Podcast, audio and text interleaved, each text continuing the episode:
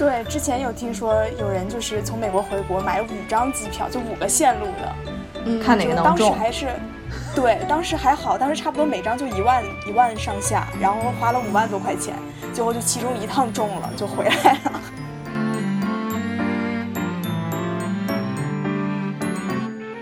嗯，就是回国那班，嗯，有的人就是特别全副武装的防护服、眼罩，然后口。口罩全程都佩戴着，就是帽子也都戴好了。然后我就是属于太热了，而且我害怕体温会超标嘛，因为它中间也会就是捂的那么严也会出问题，所以所以我就没有戴帽子。然后我就属于比较中等 来我就是。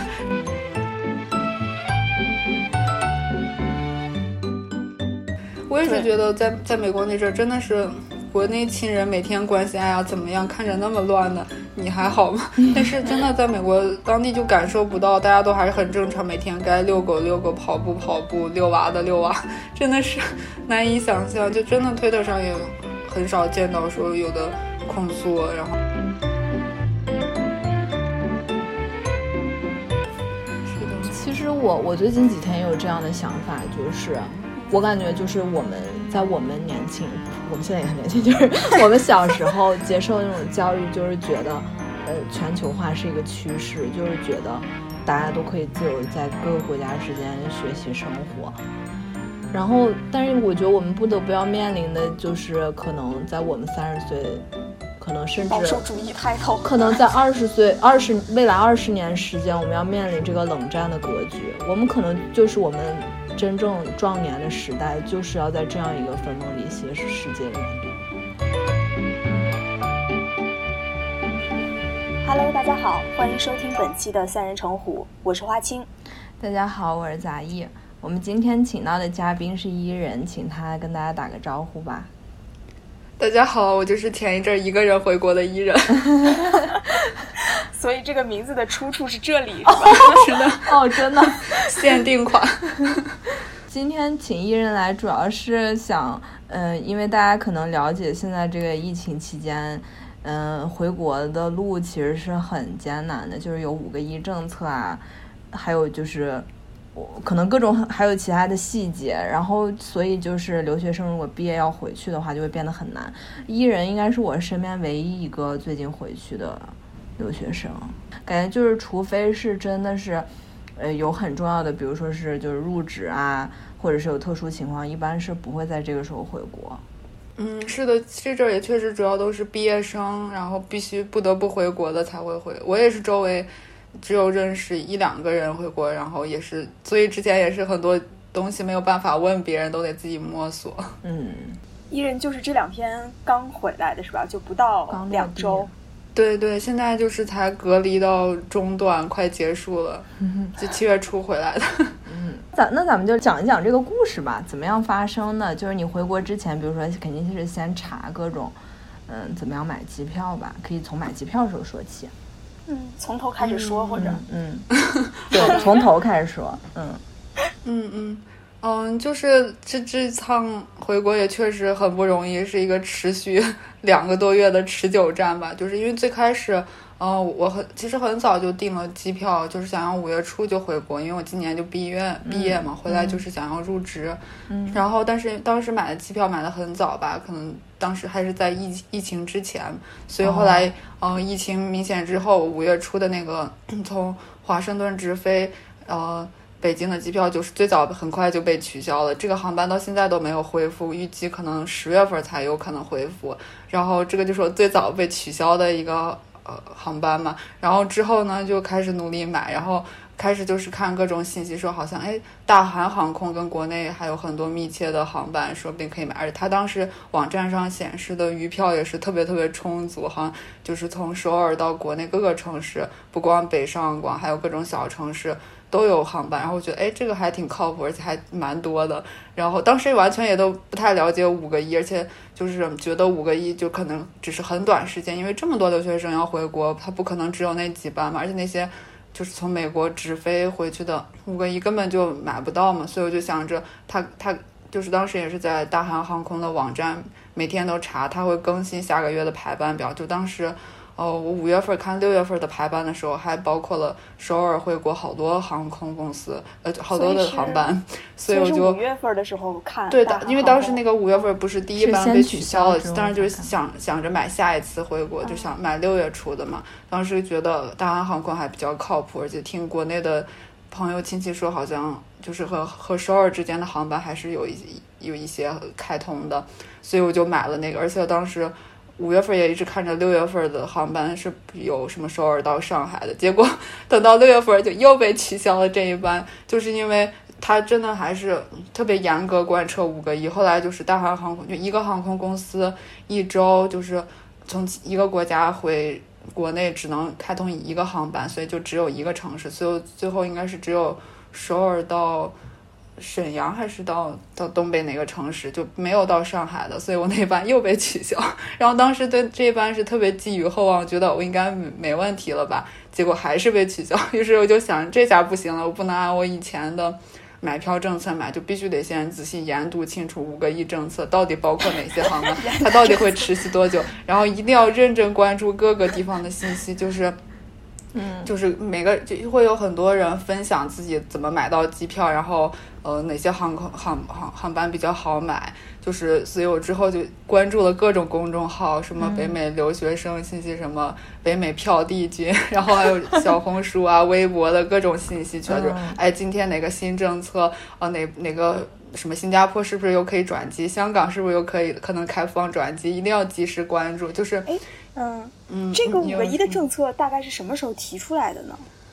五个一应该三四月份，对，我记得是三月份，好像是，它是按照那个停航之前的最后那个当时的那个情况制定的五个一。对对。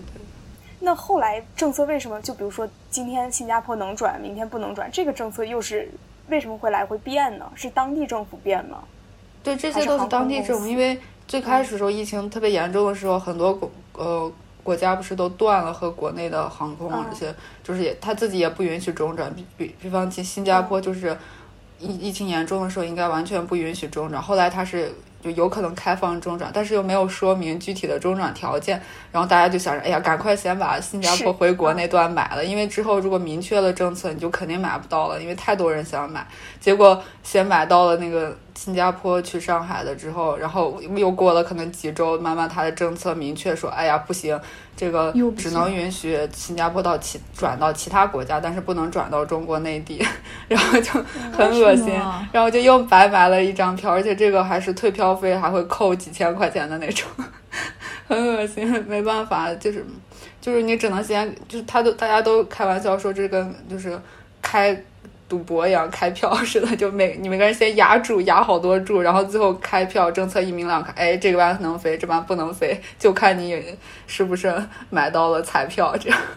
对，之前有听说有人就是从美国回国买五张机票，就五个线路的，嗯，看哪个能中。当时还是，对，当时还好，当时差不多每张就一万一万上下，然后花了五万多块钱，最后就其中一趟中了，就回来了。对对，我也是买了不止到新加坡，还有嗯首尔首尔首尔回国的，后来很难买，因为那一班是就是特比较首尔当就是韩国当时不是疫情一直控制的比较好，所以就很多人想去那边，而且离国内近嘛，所以好多人想买首尔回国的，但是后来就是那班就就特别就是那那部分有几个航空公司吧，但是就还有什么山东航空、青岛航空那些，但是全都买不到。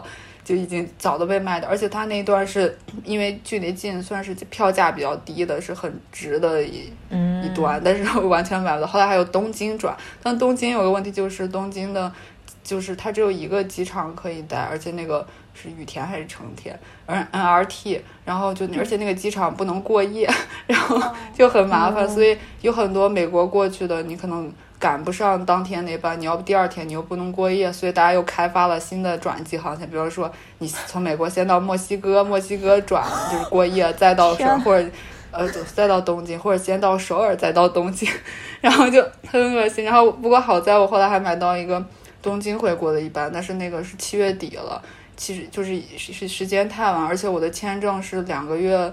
到期嘛，就是七月中其实就到期了，我就不能那个七月中已经是那个六十天的呃缓冲期到了，就必须不必须得走的那种，所以我就很崩溃啊，就必须每天刷票，然后想要再买一个早点的。回国的，否则我可能就算非法滞留在美国。那我想问，就是你买票的时候都是自己查好攻略，然后自己去网上买，还是你找黄牛？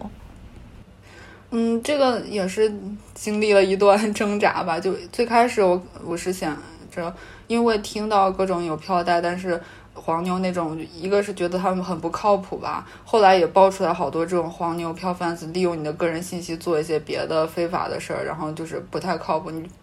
必须得找自己比较信得过的渠道，再一个就是他们的票价很高。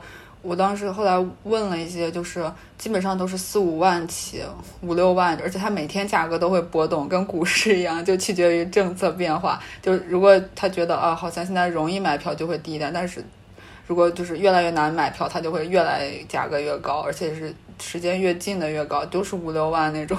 我觉得完全承担不起，然后所以我就。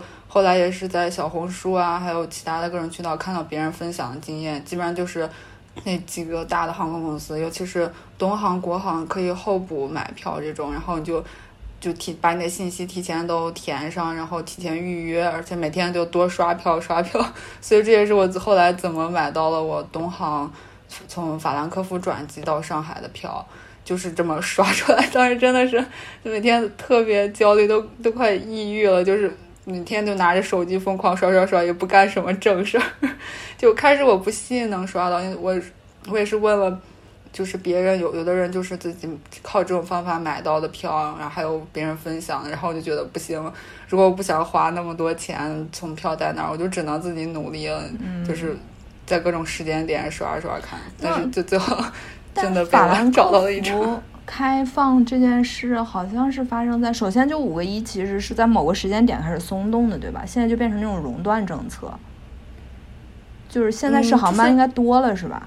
其实现在确实是慢慢好像多一点，因为他后来又出来一个熔断奖励政策，就是如果这个航班可能连续几周、三周还是几几周没有出现确诊的病例的话，就会给你奖励。现在好像有好几个航空公司都有奖励了。嗯。然后熔断的话就比较恶心，如果一个航班超过五例就停一周。然后所以当时我也很揪心，每天都查上海入境确诊的是哪一航班，确定我前一班可别出 bug，然后又走不了了。对，而且欧洲转机这个事儿也应该是后来才出来的吧？嗯，欧洲转机有个风险就是当时就是很多人。刚刚刚嗯，开发这个航线就是好好多人分享说，行李能不能直挂是一个问题，因为现在大家买票都是先买回国那一段，然后再考虑你怎么到中转国，然后都这样买，所以就是你这个票不是一起买的，你这个行李怎么托运过去？就是因为也也不是一个航空公司，有的时候也不一定有行李直挂协议。然后我也是学习了很多，到底这个你怎么跟地勤说，让他能保证给你直挂过去。然后开始也是有的人不能直挂，所以你就得到中转地的机场联系当地的地勤，帮你把行李捞过去，也是很痛苦的。特别麻烦，行李直挂我也觉得就是每次要考虑的一个问题。那你你当时是怎么操作的呢？后来行李直挂了吗？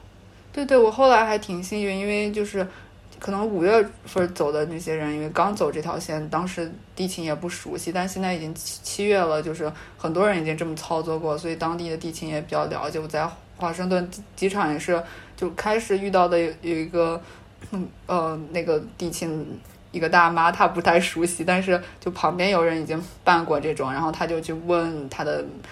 Manager 啊，然后最后就就帮我办成了，就也是蛮不容易，一定要跟他出示你下一段航航航班的这个预订号，然后他的系统中查到，然后才能帮你弄过去，而且你一定要就是到了中转地也要确认你这个行李是直挂过去了。所以你当时一共买了就是买了多少张票呀？或者说尝试过多少？简直数不过来，天呐。嗯，取消了可能，嗯。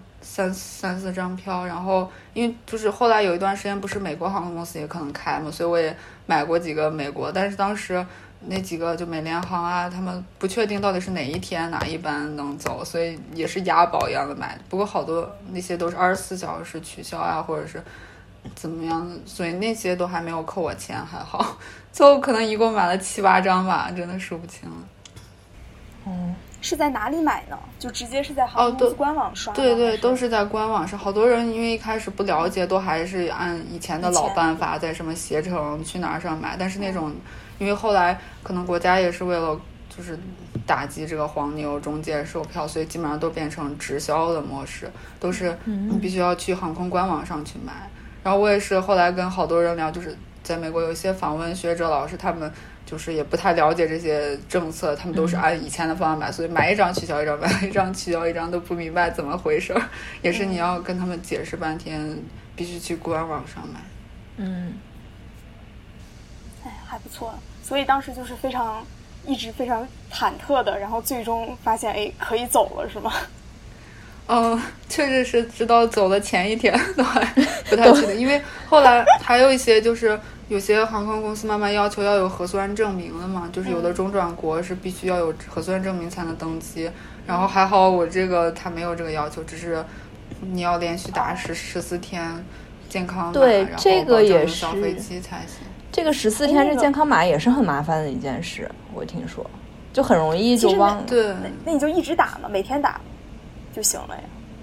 对，就是可能好多人忘记了，或者他超二十四小时的话，可能。会给你有提醒，或者健康码会变，呃红，然后你你的如果在四十八小时内补了的话，应该还也还可以。不过确实就是很很很害怕会忘记，每天定两个闹钟。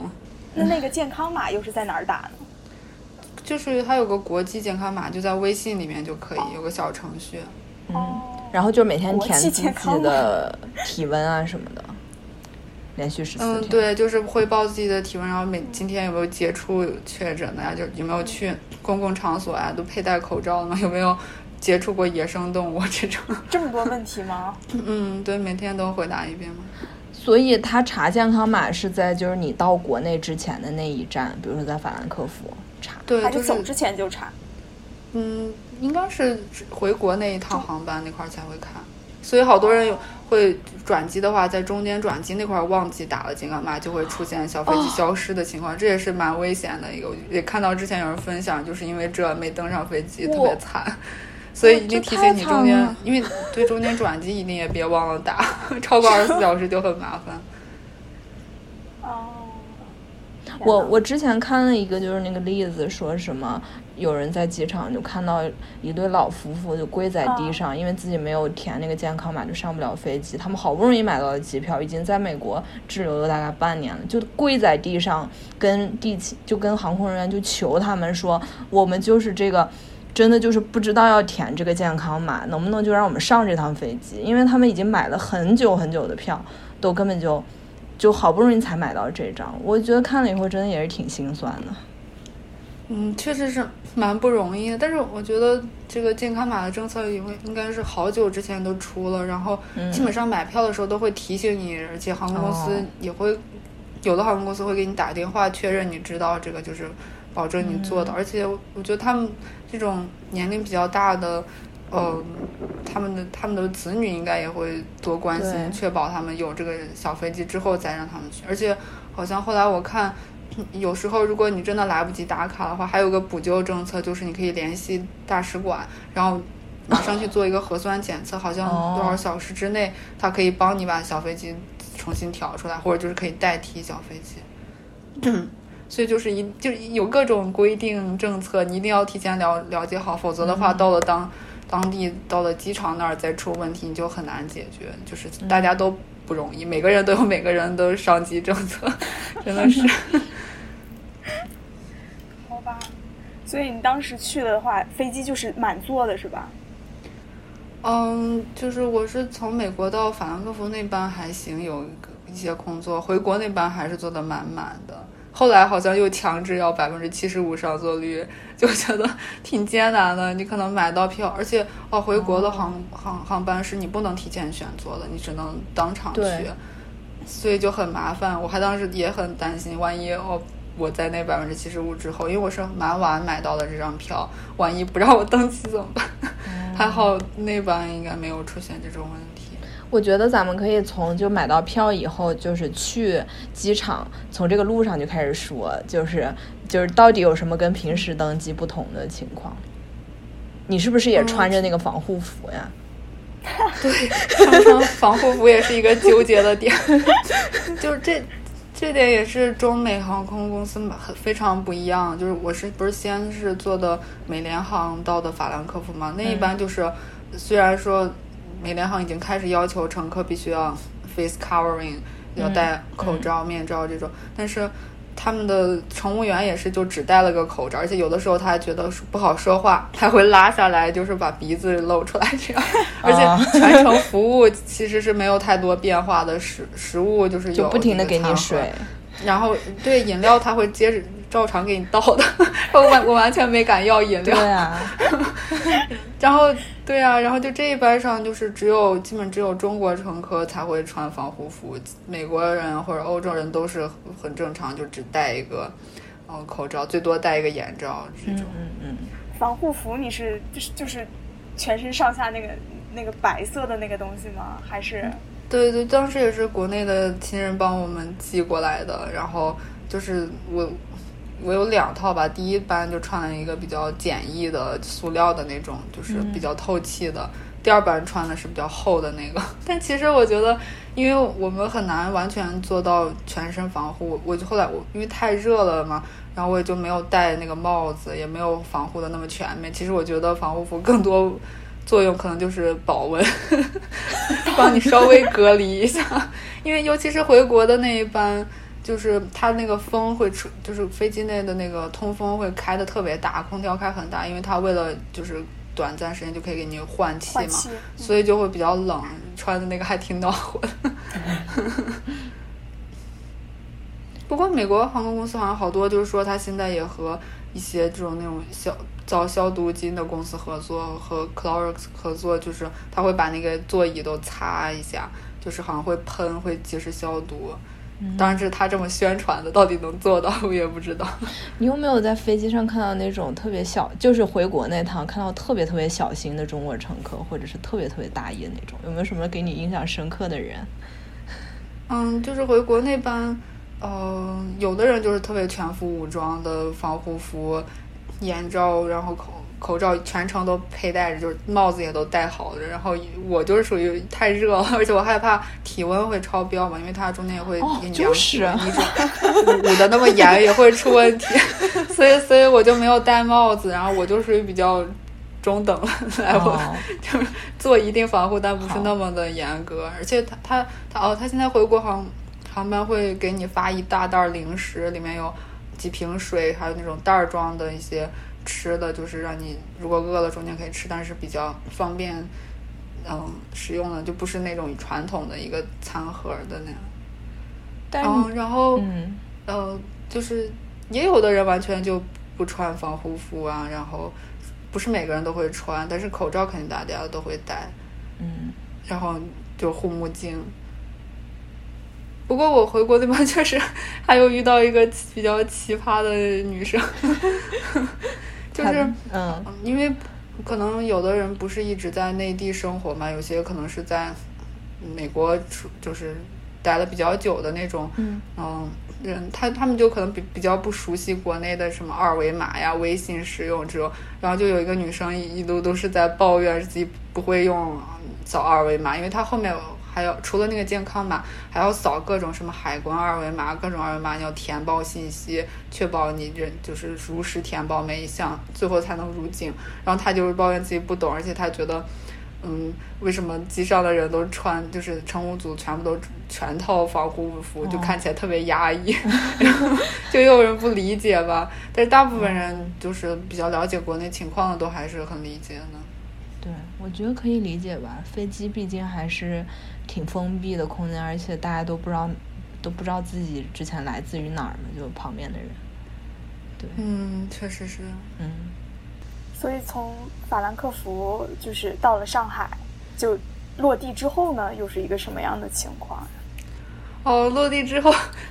真的也挺折腾的，就是在飞机上可能只是这个旅旅程的前一半儿，落地之后也也很麻烦的。首先，我们就嗯在飞机上可能待了有俩小时左右，因为我座位比较靠后，然后它是一批一批的下去，可能一批嗯五十人左右下去，而且也取决于你你落地同时有没有别的航班。如果有别的航班，你们可能轮流下去，因为它机场的那些就是检测人员也是有限的嘛，它一道道手续，所以他就控制人流，就一批一批。所以我在飞机上等了两个多小时才下去。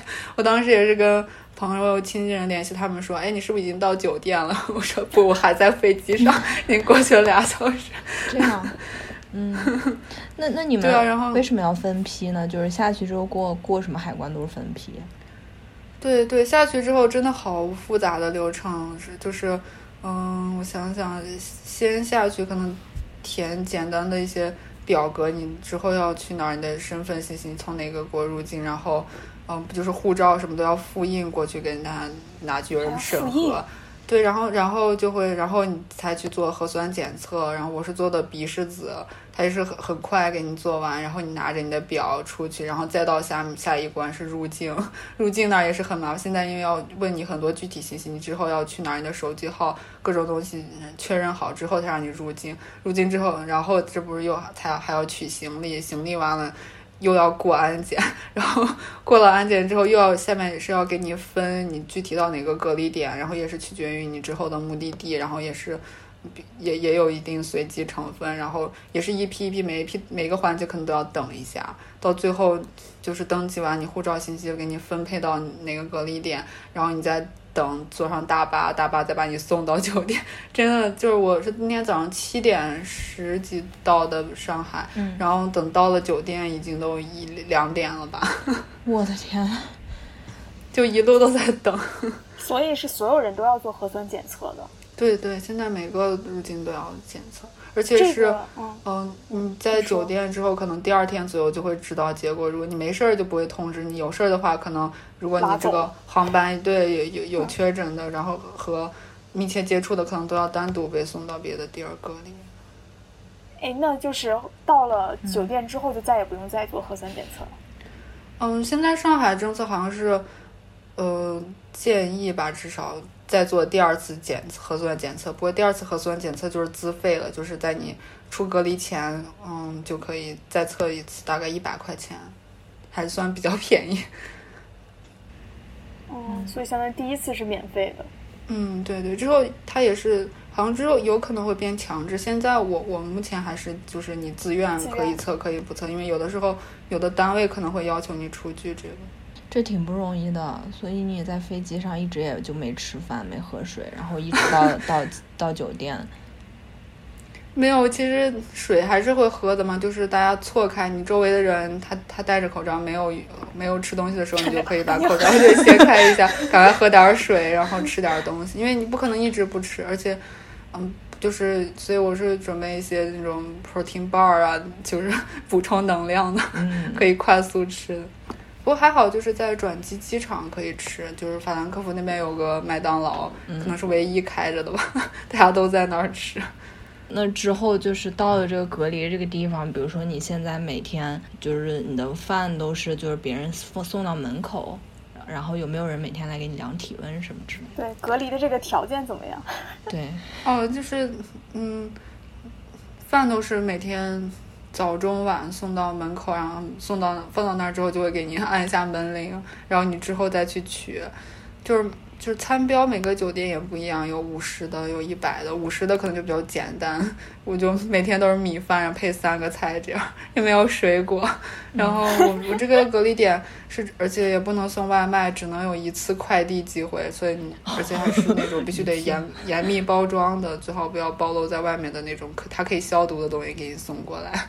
然后体温的话，它是进来的时候会给你发一包东西，有。体温计啊，还有一些消毒片儿什么的。就体温计，你自己每天早晚量一下，然后就每天会在群里打卡，一定要汇报你的体温。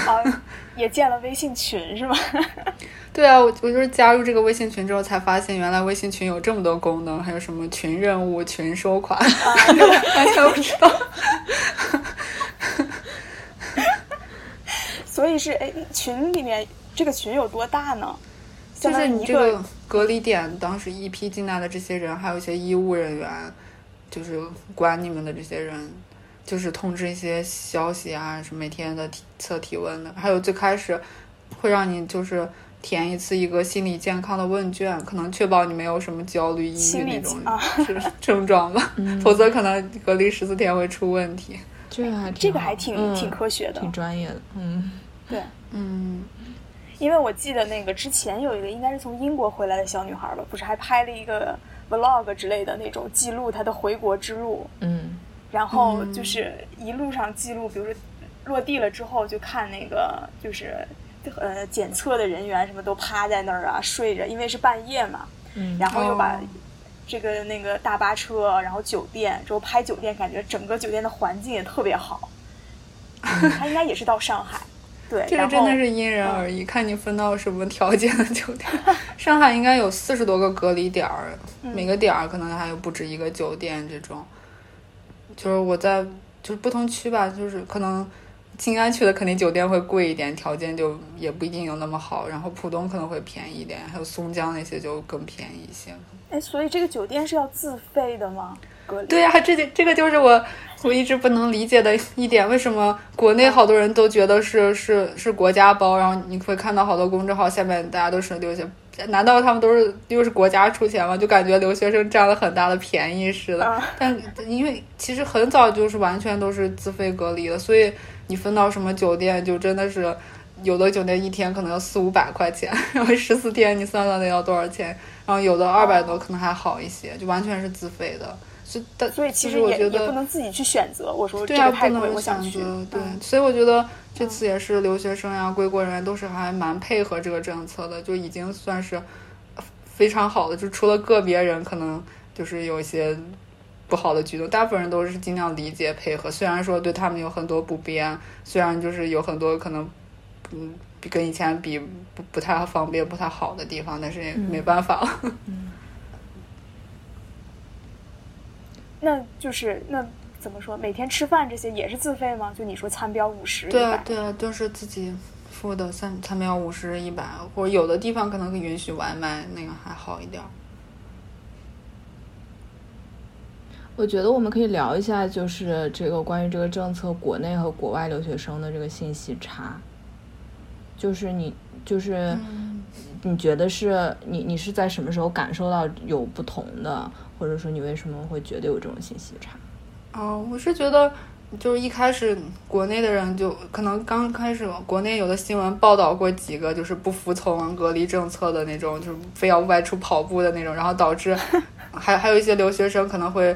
嗯，就是抱怨这个隔离酒店条件太差，有地方有虫子，或者是特别脏乱差，然后导致国内很对对，导致国内很多人觉得留学生都是就是娇生惯养，就是各种乱挑刺儿，然后也不配合这样。但其实大部分人都还是很好的配合的人，而且有的时候确实有的酒店太脏乱差，就也有的时候也得有合理的渠道去举报嘛。对，然后还有就是。那个，而且，嗯，五个一政策也是国内很多人会觉得，就是首先要保证国内安全嘛，然后，呃，就是已经开通了这么多航班，而且当时不是还说大使馆有包机，就觉得哎挺好的，已经给你们这么多航班，你们应该没有什么怨言。但是因为你想想，光美国留学生就几十万人，然后就不说那种嗯不一定要回去的，就是应届毕业生可能都有几万人，他这个航班一共可能一周才才五六班，而且。嗯，就算大使馆包机也是要根据你登记的 I 二零截止的情况来分，就是一周可能也就几班，根本就嗯供不应求。这么多人，我当时也排了报名了这个大使馆包机，等了一个月，最后但 仍完全没有消息，就是因为我的我当时的 I 二零到期还比较晚嘛，就根本没有轮到我。他们会觉得已经提供这么多了，你们就不该有这么抱怨。但是肯定作为我们留学生来说。真的完全还是供不应求，很难买到票，而且很多人有事儿着急要回去，就是大家可能立场不一样，就是想法就不太一样。嗯，我我之前好像看到一个计算，就是说如果要把美国留学生按照五个一的这种速度输送回国，好像需要三年的时间。对啊，还好好好多人就是不是必须要回国的，就这次肯定就。不回了，而且票价也太贵了嘛。我现在简直我就不敢，我就不敢有任何事情就是需要回国的。就现在就完全对，看到有朋友可能家人生病，然后就是什么爷爷身体不好病重，但是也现在都没法回去，也是比较难受。但真的是没有办法。对。啊，我是想问说，大使馆包机，我之前看的是说是给就是年龄比较小的留学生会倾向有这个。嗯，大使馆包机二零嘛，对，嗯，就他最开始是小留学生，后来不是就放宽了，因为还有好多应届毕业生啊，有些嗯访问学者这些要回去，但他就是排序都是按照你的 I 二零到期时间。我我就是当时是五月底才到期，比较晚，他们就当时就是五月份、五月初、五月中的航班就是。大使馆包机比较多嘛，所以完全就没有轮到我。嗯，当时我也是晚上睡觉都不敢不敢关手机，害怕航空公司突然推通知，但是完全没戏。所以现在这个包机还有吗？嗯，现在应该几乎没有，其他国家可能还有，美国应该几乎没有，因为后来不是美国。航空公司也，他也出了个，就是要对等条件嘛，就是几个从中国来的。就得几个美国航空公司可以飞回去了，完全要对等，所以他也不允许那个大使馆包机。因为大使馆包机，大家很多人理解的是可能国家付费，但是这个也是自费，所以他们美国航空局觉得你这就 就是个商业航班，凭什么不让我们多？然后就 这两个人就在吵起来，最后就搞的就是这个我完全不同意。美国当时从武汉撤侨的时候也是自费。所有的撤侨航班全部都是自费，我觉得这种包机属于是撤侨的一部分。美国这样阻挡，它完全是政府行为，就把这个政治又加在这个普通人身上，这太恶心了。我以前不知道他们竟然都现在不让包机了。对啊，所以我们留学生真的很难，就夹在两个之间，最后 最惨的就是我们。不过好在现在可能慢慢有的就是中转的地方可能更多了，而且欧洲航空公司可能。有的开放的也更多了，嗯，希望下来慢慢能越来越容易买到票吧。而且还不知道十月之后是什么情况，也取决于美国疫情吧。为什么是十月份这个节点呢？因为之前一直说的什么五个亿政策至少持续到十月，可能感觉之后就有有可能会调整，根据这个疫情变化。我怎么觉得是美国这疫情？对，我觉得十月份以后只会更严重，到时候还有流感，可能之后就变成。更惨了，三个亿。现在现在美国首先愈演愈烈，然后然后就是感觉，而且大家很难就是 reclose 吧。我觉得现在就因为属于这个重开重启阶段，然后川川普就很难让大家再重新关闭。所以现在我觉得就是你看现在的数据是比之前其实高很多，但是大家都在正常的上班什么的。再加上十月份的时候流感季到时候再来。美国只会更可怕，而且十月份是肯定没有疫苗的呀。大家打上疫苗应该要到明年了吧？哎，所以我其实就挺疑惑的，就是美国数据这么高，为啥大家还能照样就感觉好像生活不受影响？我也挺疑惑的，我也挺疑惑的，就是 我我我觉得他们，我就觉得就是最奇怪的就是当时国内，嗯，你想最后应该是。去世了是三千人，然后八万人感染，是吧？是这个数字。八万人感染的时候，咱们当时看到多少惨烈的新闻？就是有好多人在网上 说我的爷爷找不到床位，然后有资源挤兑。对，有人在那个阳台上鸣鸣锣，就是深渊那种新闻，就让你看着觉得就就特惨，就是大家都都都特别着急。然后这边他们已经死了十三万人了，我怎么觉得？我就一点儿都不知道有这种事情的发生，就是每天上推特，我看到就是就是还是川普在上面跳梁小丑，然后所有的那个就是那个什么热搜，推特热搜几乎是没有跟热这个新冠疫情有关的，就你也不会看到有人上去哭诉说自己的家人找不到床位之类这种事情，或者是痛诉自己亲人因为这件事儿死掉，所以你就根本不知道这十三万人他们到底他们。他们在哪儿？他们是谁？他们为什么去世了？然后为为什么这个社会一点反应都没有？哎，之前我看新闻说哪一个报纸《纽约时报》时报不是有一个版面，对，都用了一整版刊登了一千个去世的人以及他们简略的信息，但是，但是，但是你听不到身边的人在讨论这件事情，或者说可能因为我们已经很久在家工作了，也没有跟美国人交流过，但我的感觉就是美国人一点儿都不在乎。我记得就是在我我去办公室的最后一天，那天我还下午还和几个人进行了座谈会。当时有一个呃维也纳的同学，然后还有一个呃美国人，我们三个在那儿说话。其实我当时都不太敢和他们说话了，但是 但是但是当时感觉讨论起来就是嗯。那个时候感觉美国疫情刚刚开始嘛，然后他们就觉得说中国的这个社会主义，在这次抗疫中还真的还挺有效。那个维也纳同学这么说的，他就觉得还挺挺挺惊讶。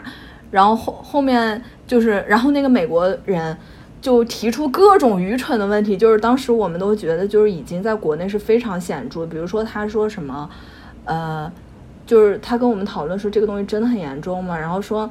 什么是否可以通过眼睛传播啊之类的？然后当时大家国内已经很多人都戴那个护目镜嘛，然后他们这边就完全都什么都不知道，然后还说什么当时三月份时候美国当时那个检测能力也没有上来，然后我就跟他们说，在我们中国我们都用 CT。就是可以做临床诊断，然后他们说啊，说美国可能就是在一个医院都没有办法做那么多 CT 的一天，就不是咱们不是有时候一一天能涨一万个就是靠 CT 诊断的临床病例嘛？他们美国根本就做不了这么多 CT，然后他，然后这个美国同学就就反正就觉得他一问三不知，就什么都不知道，而且他还挺乐的，他说是，就是有那种就是真的就是有那种看了便宜机票想出去玩的那种人。就他们也觉得年轻人不会有任何事情，觉得自己不是落在五十岁以上这个区间里，他们就没有任何事情。后面，对那个维也纳同学多多少少有点担心，然后后面他也因为这次疫情，就是过早的 回到了维也纳，因为就是他本来还打算在纽约再待一段时间的，在做他那个课题，结结果就因为这件事，他就是当时基本上我们杀档之后，他就直接回去了。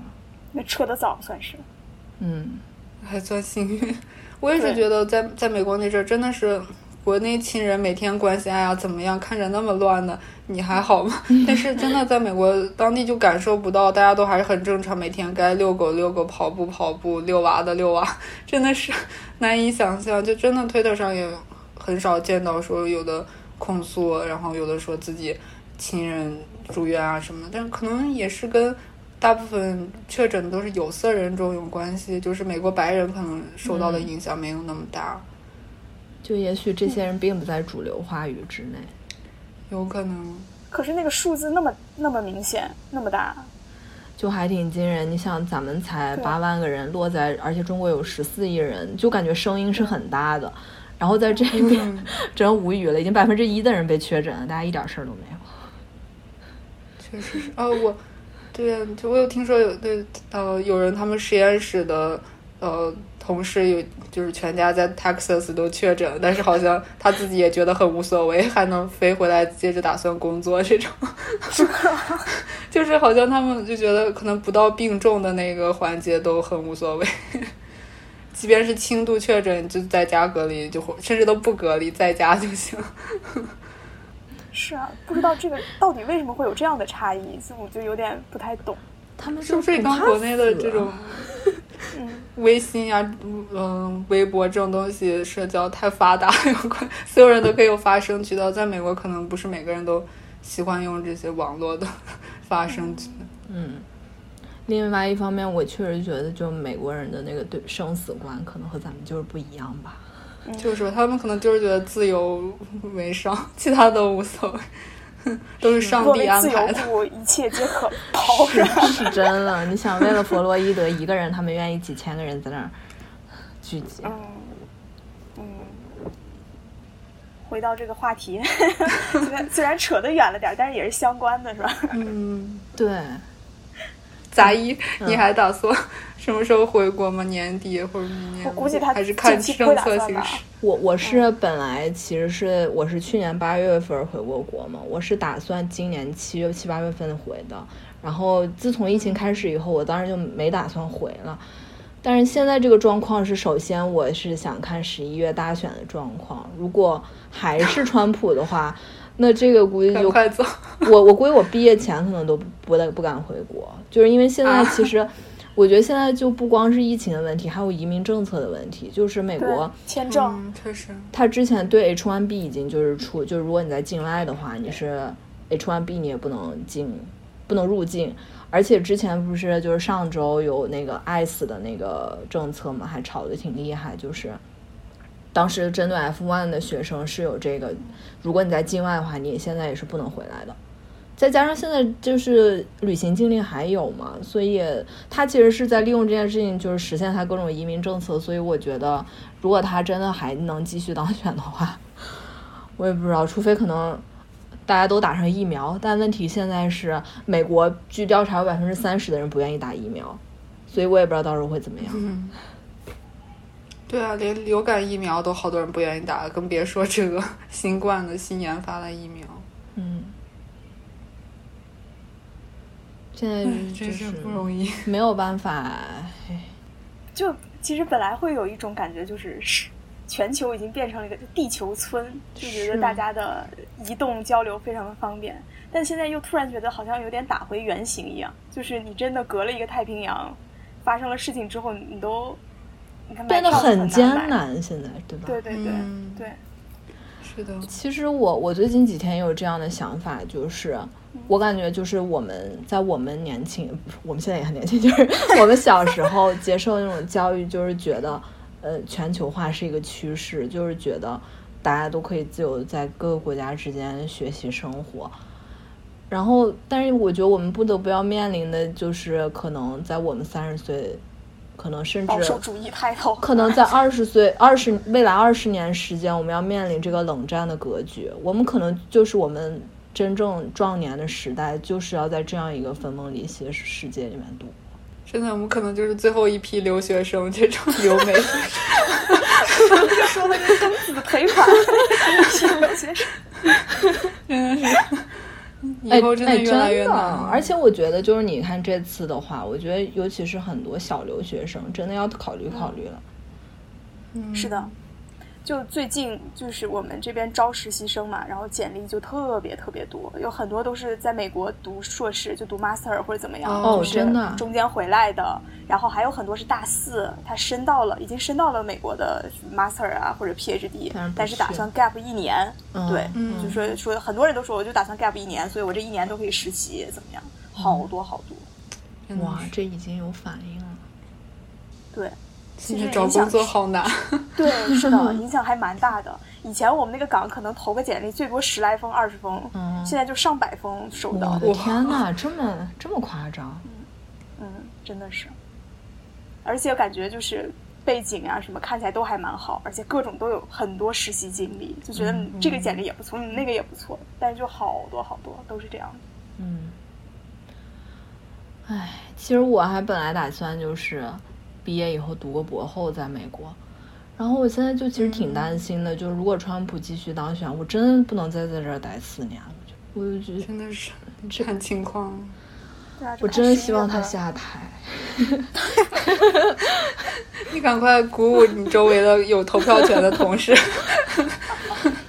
对，就是。但我觉得学术界一般都都不支持川普呀，但是支持川普的都都是我们不能够接触到的那些人。对，我这次不是出去爬山了，发现川普那广告牌都插在农田里面。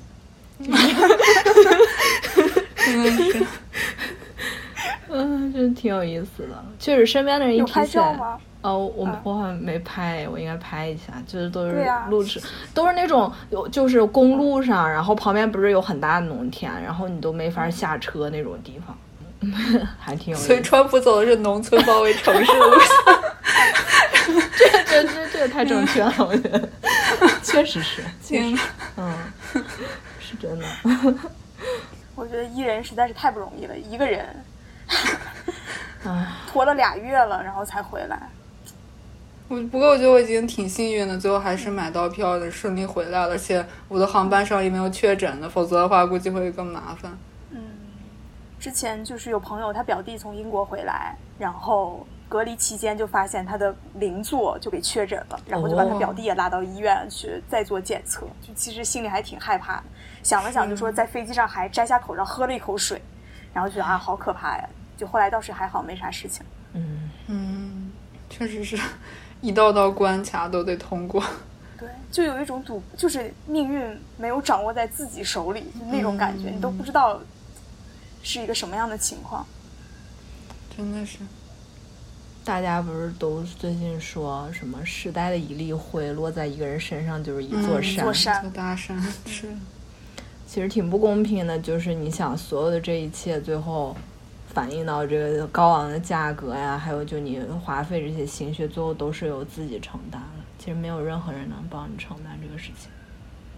嗯，但是其实每个人也都很不容易，也不是谁导致的这个情况，真的是自然灾害的那种感觉。嗯，如果要说怨谁，就是怨川普吧。这种对，他是人为导致了一些灾害。不是他如果能控，他但凡能控制住点儿，我觉得他但凡是个有脑子的人，能早点开始戴口罩，不至于真到现在。他最近一次不是戴了口罩出现的吗？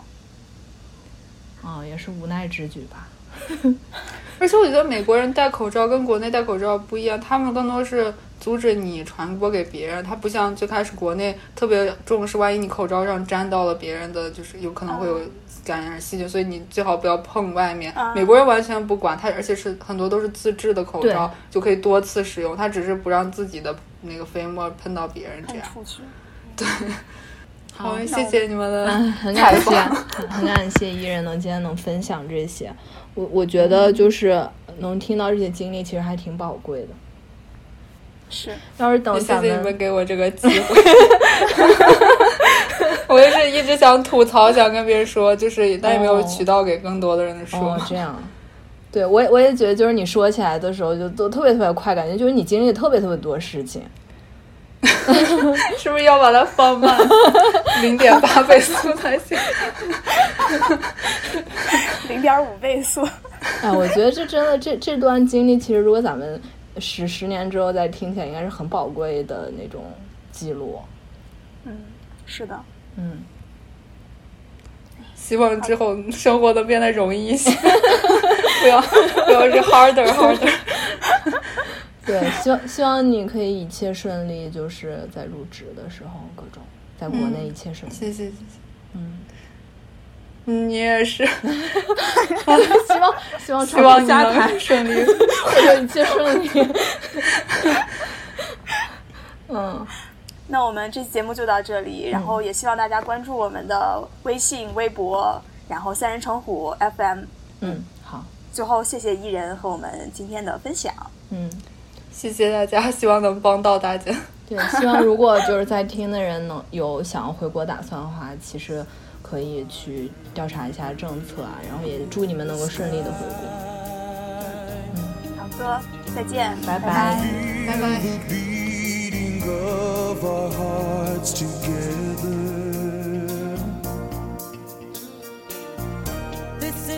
of